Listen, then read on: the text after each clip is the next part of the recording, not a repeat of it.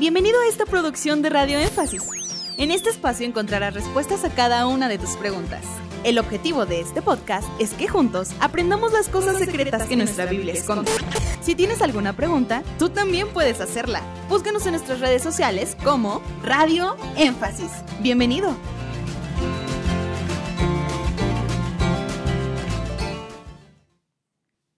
¿Por qué no se menciona en el Nuevo Testamento el nombre de Jehová? Los discípulos no lo mencionan ni nuestro amado Jesús. Solo le dice Señor o Padre. La respuesta está en las traducciones bíblicas. Esto es un asunto de, de traducción.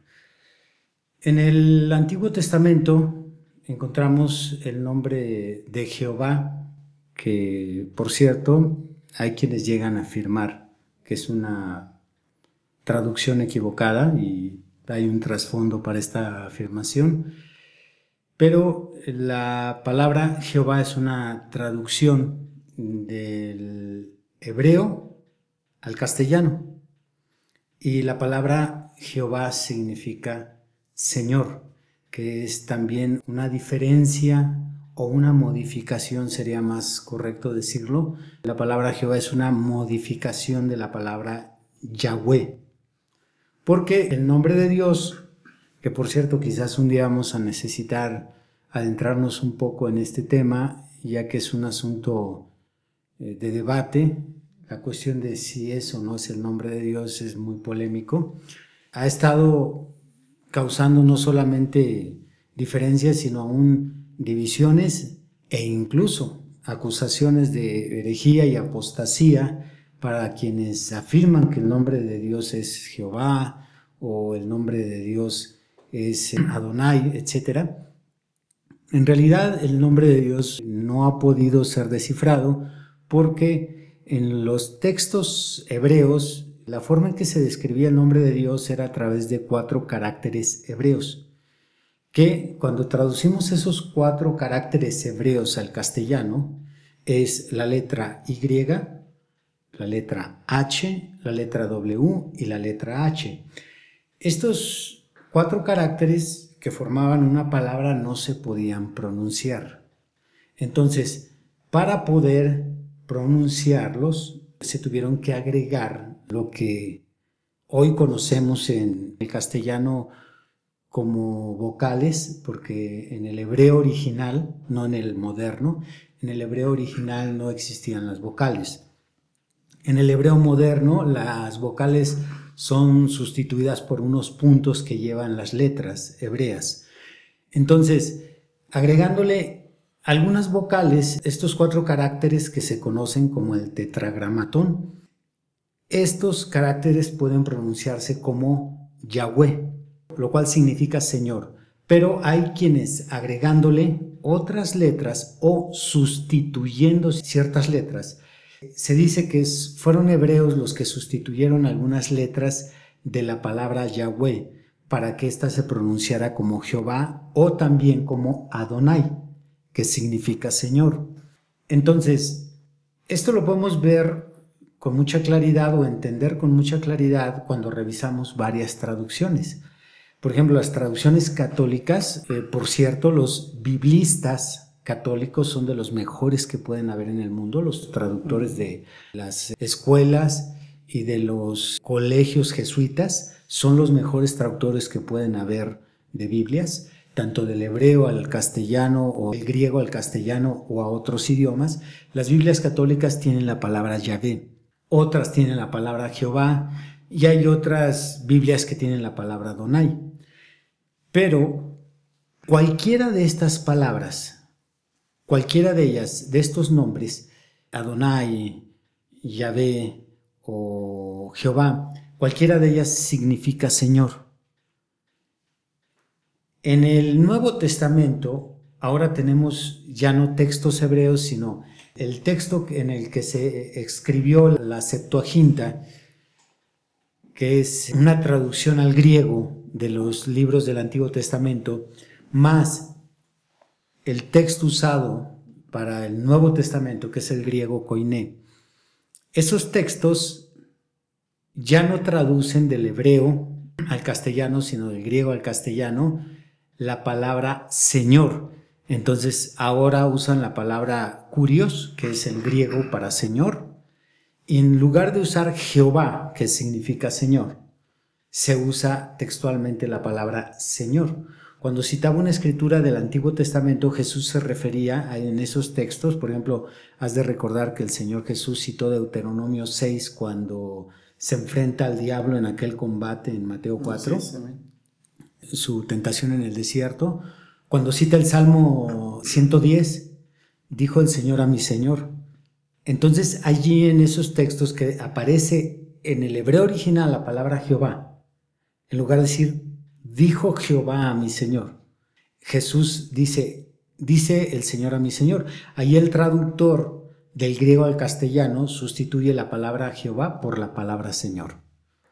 Entonces nada más es cuestiones de, como lo dijo, de traducción. Claro, aunque ante todo esto es increíble que el diablo ha encontrado la manera de sacarle provecho tanto a la ignorancia de estos temas como al fanatismo que hay en ciertos círculos sobre ser fieles literalmente al texto porque hay quienes llegan a afirmar que, que por el hecho de no usar el nombre correcto, Dios ya no te escucha, o si te bautizaste en el nombre equivocado no fuiste perdonado, o tus oraciones tampoco son escuchadas, etc. Tal es este extremismo que en las mismas iglesias del mensaje hay una doctrina, no sé qué tan fuerte sea o, qué tan extendida se encuentre en las iglesias, pero por lo menos en Veracruz hay un pequeño grupo que tiene un pastor que enseña, del mensaje me refiero, que enseña que tú estás mal al pronunciar el nombre de Jesucristo y que por esa razón estás mal bautizado, si te bautizaron en el nombre de Jesucristo, tus oraciones de igual forma no están bien ante Dios si las haces en el nombre de Jesucristo, porque este pastor y otros tantos que llevan esta línea afirman que tú debes de bautizarte en el nombre de Jesús Cristo. Ahí falta una S, que no debes de usar el nombre de Jesucristo, sino de Jesús Cristo. Entonces, esa S ha sido motivo de división en algunas iglesias, ha sido motivo de diferencia entre algunos ministros, y pues hacen demasiado hincapié en eso, que tiene que ser Jesús Cristo. Otros dicen que no puede ser el nombre de Jesús, que tiene que ser el nombre de Yeshua, tiene que ser el hebreo.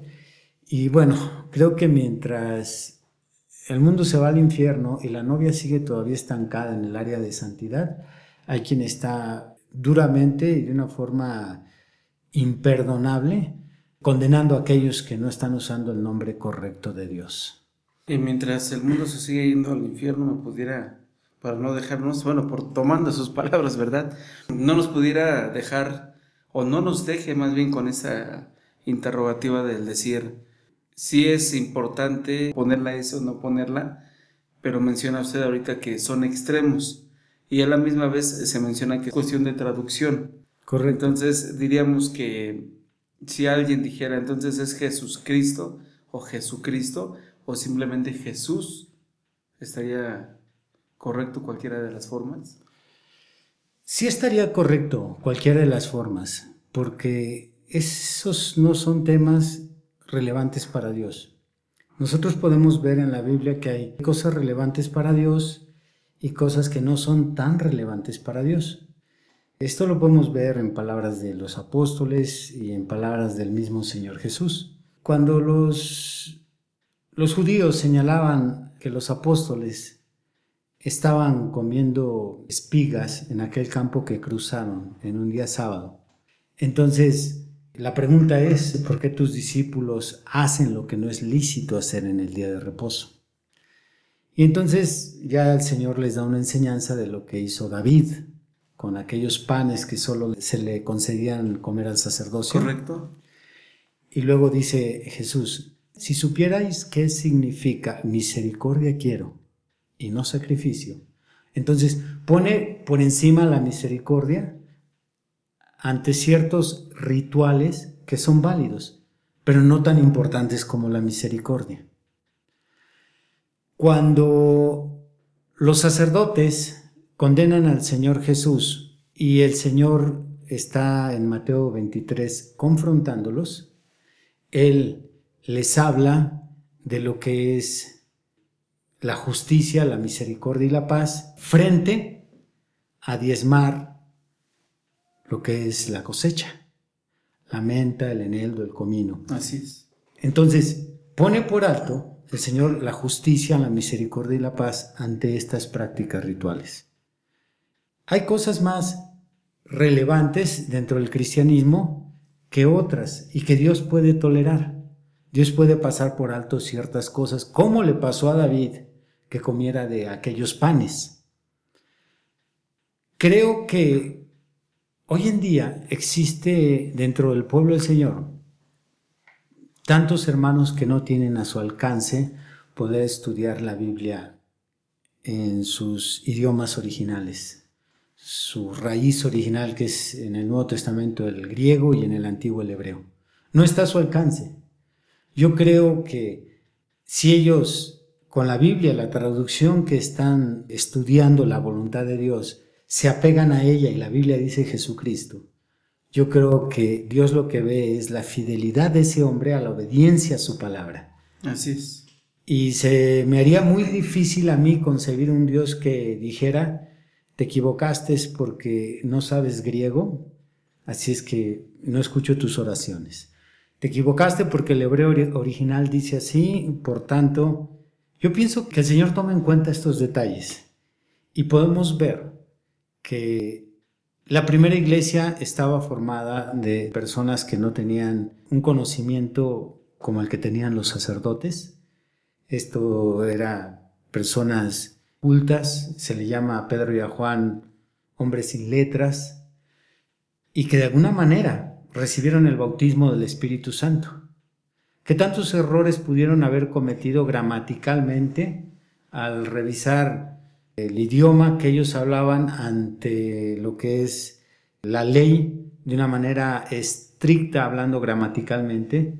Probablemente no pronunciaron correctamente las oraciones, fallaron en diferentes cosas, pero sin embargo vemos en el capítulo 2 de Hechos que fueron bautizados con el Espíritu Santo y que aquellos hombres tan cultos estaban más lejos de la voluntad de Dios porque ponían por encima otras cosas que no eran relevantes, como sus tradiciones, y pasaban por alto otras cosas que para Dios sí eran tan relevantes como el amor, la misericordia, el perdón, etc. Puntos que constantemente remarcaba el Señor. Pero ¿cómo cuidar esta parte, ministro? ¿No cree que nos llevaría a pensar bueno, pues yo no he estudiado, no tengo el alcance de comprarme libros o una mejor iglesia, me quedo como estoy y mientras yo lo haga en el nombre del Padre, del Hijo y del Espíritu Santo, pues Dios lo que va a ver en mí es mi buena intención, lo hago de corazón y ya a lo mejor si después me entero que no era así, lo corregiré.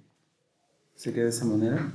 Yo creo que hay algo de verdad en esto, no al 100%, pero sí, porque tenemos tanto escrituras como enseñanzas por parte de nuestro precioso hermano Branham que nos llevan a cuidar más lo que es la obediencia y la santidad que los asuntos intelectuales. Una de esas frases que hasta el día de hoy creo que es muy profunda y nos llevaría por diferentes enseñanzas es, el hermano Branham dijo, prefiero estar correcto en mi corazón y errado en mi doctrina que correcto en mi doctrina y errado en mi corazón.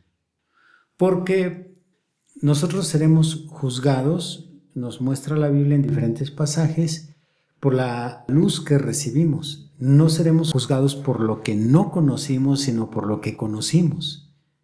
Entonces, Dios nos hará responsables de eso.